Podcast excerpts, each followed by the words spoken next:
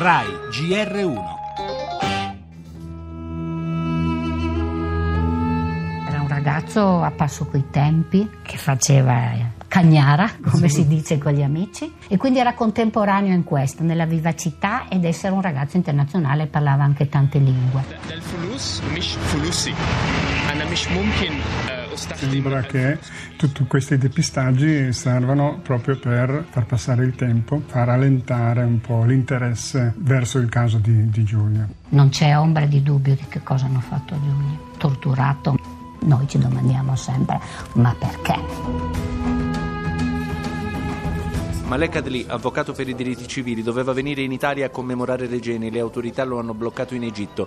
Non ci saranno celebrazioni pubbliche. La gente non può rischiare di sparire per strada ed essere uccisa. Qui la situazione è sempre peggiore, sempre più inumana. È un paese che non accetta nessun dissenso. Eh, Al-Sisi è caduto nell'eccesso di vedere nemici dappertutto e quindi di caratterizzarsi per questa caccia alle streghe.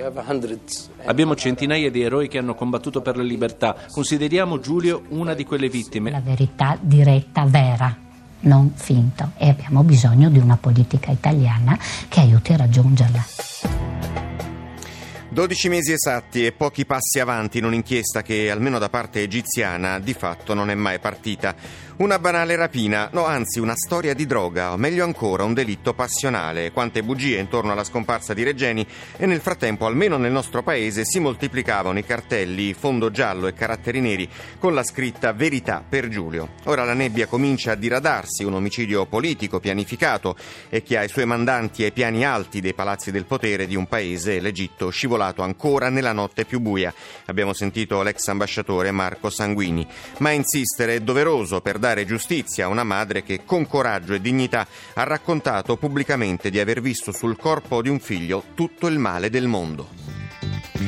Le altre notizie, lo schianto dell'elicottero di soccorso in Abruzzo, sei le vittime, oggi il recupero della scatola nera, intanto al Rigopiano si continua a scavare, rinvenuti poco fa altri tre corpi, con il passare delle ore diventa sempre più fragile la speranza di trovare qualcuno in vita.